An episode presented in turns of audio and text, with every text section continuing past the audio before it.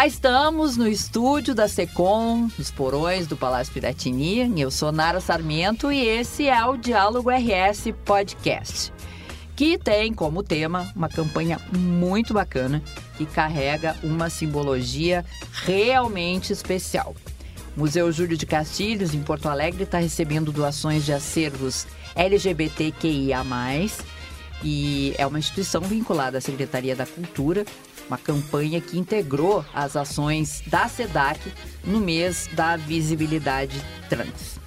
Bom, e foi a partir de um vídeo das redes sociais, na nossa colega Kawane, que eu acabei trazendo essa pauta aqui pra gente, tá? Então, por isso, eu vou conversar com a Doris Couto, que é diretora do Museu Júlio de Castilhos. Doris, minha vizinha, Bem-vinda, bem-vinda, legal te ter aqui. Muito obrigada, é uma alegria sempre poder discutir esta pauta e outros tantos assuntos extremamente importantes no que tange a memória do Rio Grande do Sul, a memória do nosso povo. E do nosso querido Júlio Com de Castilhos, que é o nosso querido museu, né, que está aqui ao nosso lado na Praça da Matriz em Porto Alegre. Dani Bestetti, pesquisadora da URGS, a Dani pesquisa a história vocês têm um, um grupo, né, Dani? Bem-vinda. Bom Oi, te ter tudo aqui. bem? É um prazer estar aqui. Muito obrigada pelo convite. Sim, a gente tem um grupo, que é o grupo Close, que é o Centro de Referência da História LGBTQIA+, do Rio Grande do Sul. Então, a gente pesquisa questões ligadas à história para mostrar que as pessoas LGBT tem história. Uhum. Sempre existiram. E isso para o museu também é muito interessante. Como é que surgiu essa ideia, Dora? Ah, isso é fantástico, especialmente porque não é só o caso do Museu Júlio de Castilhos, é o caso dos museus europeus e depois também dos museus brasileiros que formam, especialmente museus de história, não só, mas especialmente os de histórias, que acabam é, formando os seus acervos é, em bases é, dos atos heróicos heróicos formadores da nação, é, muito a partir dos personagens das guerras, alçados à condição de heróis, por mais que alguns atos sejam questionáveis, bem questionáveis, bem questionáveis. é. e acaba que homens brancos normalmente, homens brancos de elite normalmente, elite. não é? exatamente, Cis, e, até onde a gente sabe héteros, até onde até, se é, sabe héteros, é, até onde até onde está determinado onde socialmente, formal formalmente, é. Isso. E aí o que, que acontece? É, o Museu Júlio de Castilhos não foge a esse padrão, digamos assim, da era brasileira de museus, que começa ali com a fundação do Museu Histórico Nacional em 1922, destinado a forjar uma história do Brasil de acordo com o que o Império queria. É, o museu aqui ele acaba depois tendo um viés mais republicano, justamente pela, pela participação do Rio Grande do Sul nesse processo, do próprio Júlio e etc. Mas nós temos muitos dos mesmos personagens da história nacional. É, é, o acervo do museu ele é majoritariamente masculino, ele, ele vem das classes mais abastadas do Rio Grande do Sul. O acervo feminino é um acervo pequeno com relação ao resto do acervo. O acervo negro não existia, excetuando-se uh, instrumentos de tortura dos escravizados. Hum. Esses há em profusão porque tinha que trazer para o Museu de História, preferencialmente para ficar guardado nos porões do museu. É. É, acho pra... que nem os lanceiros, não, eu acho que nem recentemente se fala Sim, essa é uma né? pauta, assim como lanceiros. a pauta LGBTQIA+, essa também é uma pauta né, dos, dos lanceiros negros, é, é bastante recente, etc. Então, diante dessas lacunas é, do processo histórico do próprio Estado, a gente primeiro lança a campanha do acervo afro-gaúcho, que foi um sucesso. A nossa próxima exposição em montagem agora no museu e que abre no dia 14, Narrativas do Feminino, traz mulheres negras e traz o acervo originado dessa campanha de arrecadação. Então, no sentido de preencher. Que bacana. O que, ai, o que, que você conta para agora? Eu já gostei. A pauta maravilhosa também.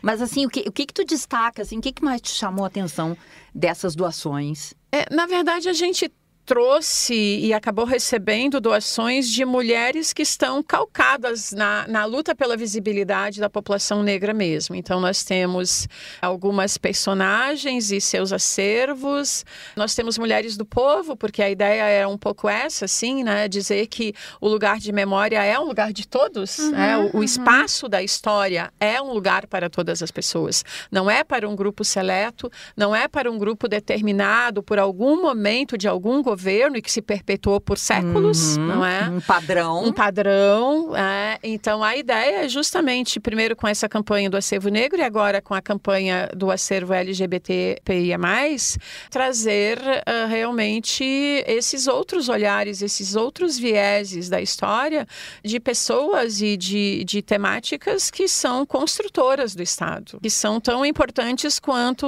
aqueles que batalharam a cavalo defendendo ou ou nem tão defendendo assim o país em tantos momentos, né? o Estado, as fronteiras e etc. E como é que as histórias de vocês se cruzaram, Dani? Foi a Cauane, né? Foi a Cauane, é. Foi, que fez esse encontro. Sim. Olha que bacana. Na é. verdade, então, deve ter sido uma coisa de produção. Eu não conversei é, com ela. A ideia foi gravar A nossa jornalista museu, aqui é. da Secom, ela deve ter te encontrado na URGS e te trazido para gravar, gravar aqui. no museu, né? Sim, gravar no museu. que bacana. É, ela entrou em contato com o Caio Tedesco, que é um uhum. membro do nosso grupo, né, doutorando do Close, e aí ele me indicou, porque ele sabe que eu gosto de aparecer e que eu gosto de fazer essas coisas extracurriculares, assim. Sei. E ela entrou em contato e foi isso. Que bacana. Então fala pra gente como é que é o grupo de vocês e qual é o foco da, da tua pesquisa. Bom, o Close, basicamente, ele se divide em três frentes, que seria o Close na na sala de aula, o close nas ruas e o close nas fontes. Uhum. O close na sala de aula, nós tivemos diversos projetos, como cursos de preparação para professores e cursos de melhoramento, assim, de ensinar quais são as letras da sigla, como tratar ah, e principalmente qual, como a legislação protege os professores que querem trabalhar com a história LGBTQIA+, na sala de aula, né? Porque existe uma legislação que te protege, a BNCC, diversos outros tipos, que falam que tu pode trabalhar com gênero, diversidade, classe e raça na sala de aula. Sim. Nós temos esses cursos de preparação e também materiais paradidáticos. A gente está escrevendo um livro paradidático, que foi o que eu apresentei no Salão de Iniciação Científica desse ano, que o capítulo que eu estou escrevendo para esse livro é sobre sociabilidades LGBT no Rio Grande do Sul, né? Uhum. Então, dos anos 50, 1950 aos anos 2000. Sociabilidades lésbicas, sociabilidades travestis, os shows de travestis que tinham nos teatros uhum. e nas noites de Porto Alegre. Tem o Close uh, na rua, que nós uhum. tivemos exposições exposições de lambes com artes da artista Priscila Frois, que é uma artista trans caracterizando diversas personalidades da história do Rio Grande do Sul. Então, nós temos Caio Fernando de Abreu, que era um homem bissexual, pouca gente sabe disso.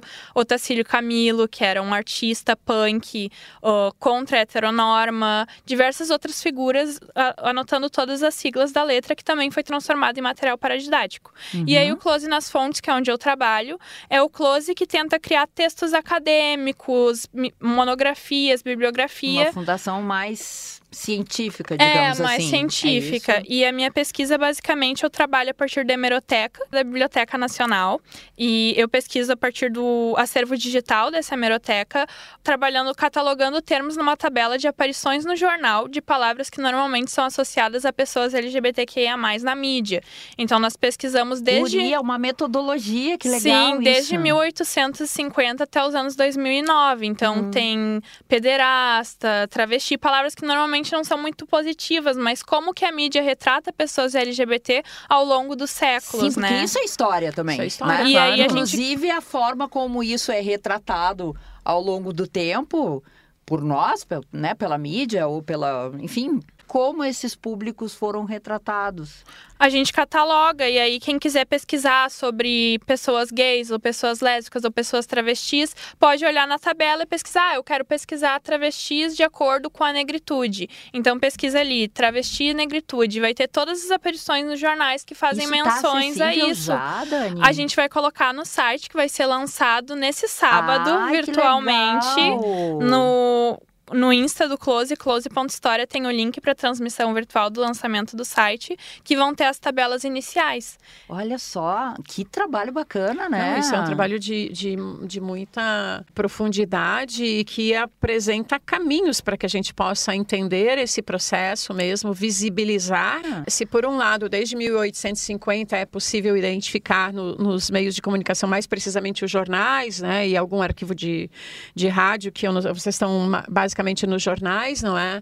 Por outro, nos equipamentos de memória, é uma memória desaparecida, é uma memória que foi propositadamente invisibilizada, porque claro. os personagens. Põe embaixo do tapete, Sim, que exatamente. É, é, não é o perfil de, de Estado, né, de, de cidadão que nos interessa enaltecer do claro. ponto de vista da memória, do ponto de vista de guardar os vestígios da existência, de propagar os feitos. Né? Claro. Então, essa é a grande intenção assim desse processo, especialmente no que tange aos museus, de formar acervos calcados né, numa figura prototipada, assim, né? Uhum. Esta é a cara, esta é a cara do país, esta é a cara do Estado, né? O gaúcho macho, facão na bota, é, valente, altivo e todas aquelas outras coisas, né? Uhum. E, e, ocultando, assim, uma série de personagens de tamanha ricos. importância. Muito é, ricos, é, Exatamente, né? assim, que a revelia dessa história oficial fizeram muita história, como a Dani diz, né? Que são sujeitos é, protagonistas. É, exatamente. E eu posso dar um recorte da minha vivência é,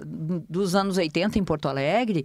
Inclusive, na matéria, eu queria ter chamado Beijo, Laurinho Ramalho. Querido. O Lauro que foi um dos artistas que fez uma doação, né, Doris? Sim, uh, de acervo a primeira, museu. A primeira doação de acervo bidimensional é um vestido né, de uma das performances do, da, Lauro. do Lauro, né, da personagem Laurita. Como Laurita. É. Então, olha, quantas e quantas e quantas vezes a gente acompanhou essa geração de atores fantásticos, como o Lauro, o Zé Adão Barbosa, o Renato Campão, quantas e quantas esquetes a gente viu.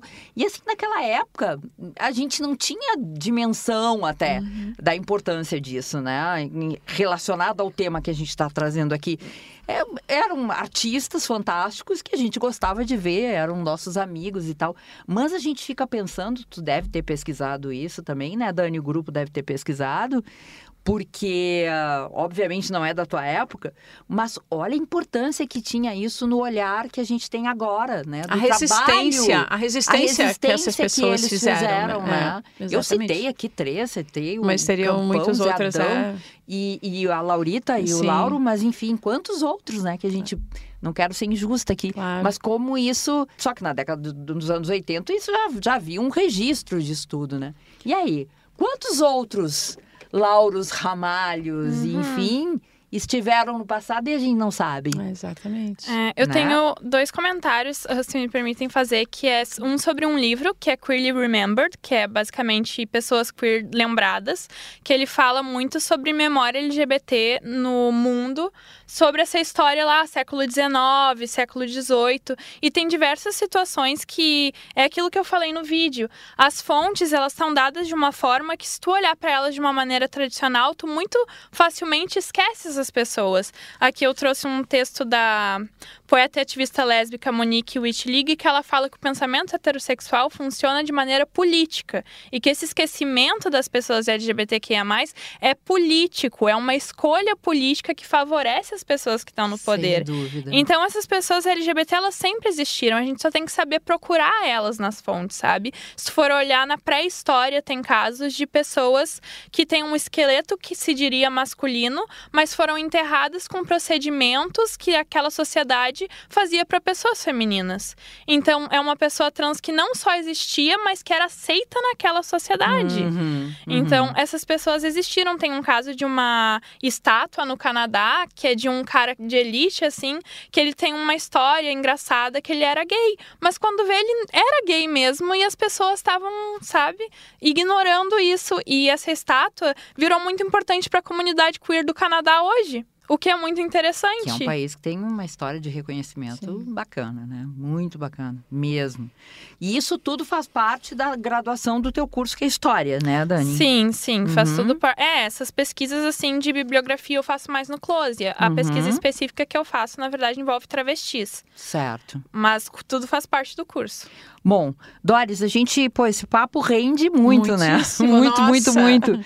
E eu acho que a gente pode até combinar uma segunda parte, uma segunda etapa, porque eu, eu sei que tem pessoas que têm lugar de fala dentro do próprio governo, né? Dentro das das secretarias que fazem trabalhos fantásticos. A gente, antes de começar a gravar aqui, falamos dos, uh, dos atendimentos de saúde que são uhum. feitos, né? A Dani até me lembrou que chamam os, os ambulatórios, ambulatórios né? Especiais para o atendimento de público uh, trans e travesti especialmente para atendimento deste público, né? Uhum. Trans e travestis são programas de governo que a gente espera que sejam programas de Estado. Também tem as cotas na educação, enfim, tem outras coisas muito interessantes, conquistas importantes aí que a gente pode citar, né?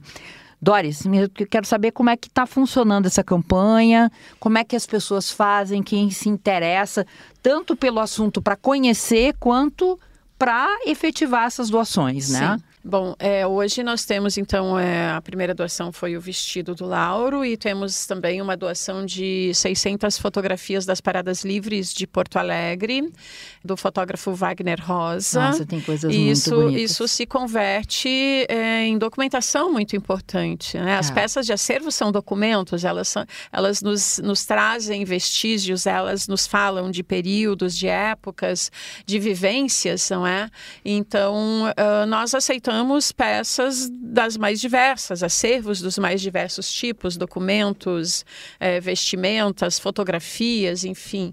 Basta nos encaminhar um e-mail para museujulio-de-castilhos@gmail.com. A gente está usando esse que é mais fácil das o pessoas. Gmail todo mundo sabe, é, conhece. Exatamente. E nos contatem, digam o que gostaria de doar. Nós só temos algumas restrições a, a mobílias, coisas de muita de dimensão, de dimensão, muito volume por função do espaço físico. Do espaço físico. Estamos aí aguardando uhum. a obra que vai construir uma reserva técnica de quatro andares, aí vai, vai ter Uau. espaço de sobra. Hum, vai de ser sobra. muito legal. E a gente é. pode ter sessões, assim, né? Uhum. Então, é, é isso, assim, é, nos interessa muito e eu acho que é importante dizer que a, a, a pessoa, ela não precisa ser um personagem público, não precisa ser um artista, é? Uma pessoa que fez o seu registro civil, é, que tem que quer doar a sua, a sua certidão de casamento homoafetivo, uma cópia, não é?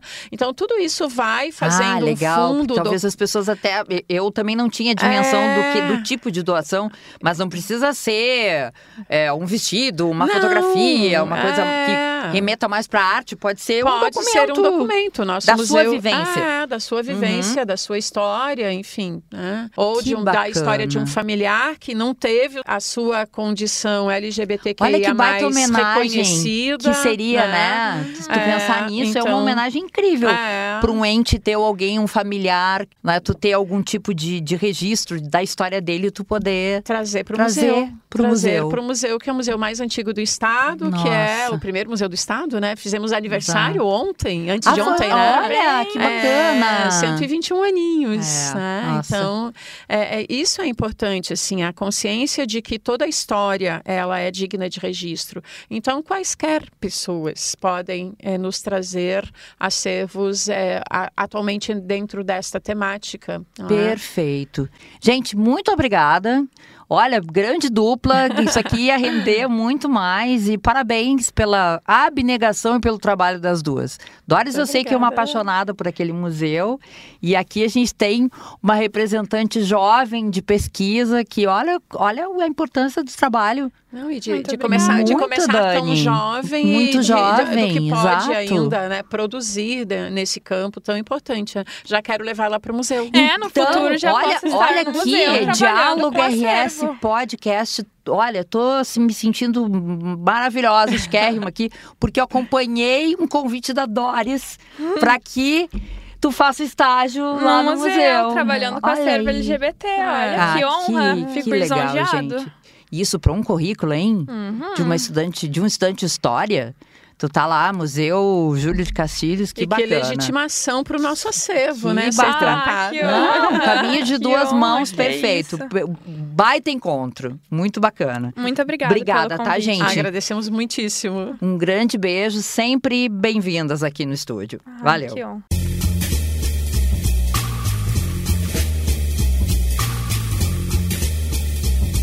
Diálogo RS fica por aqui. Lembrando que todos os nossos conteúdos estão disponíveis no YouTube do Governo do Estado e nas plataformas da Rádio Web e Spotify.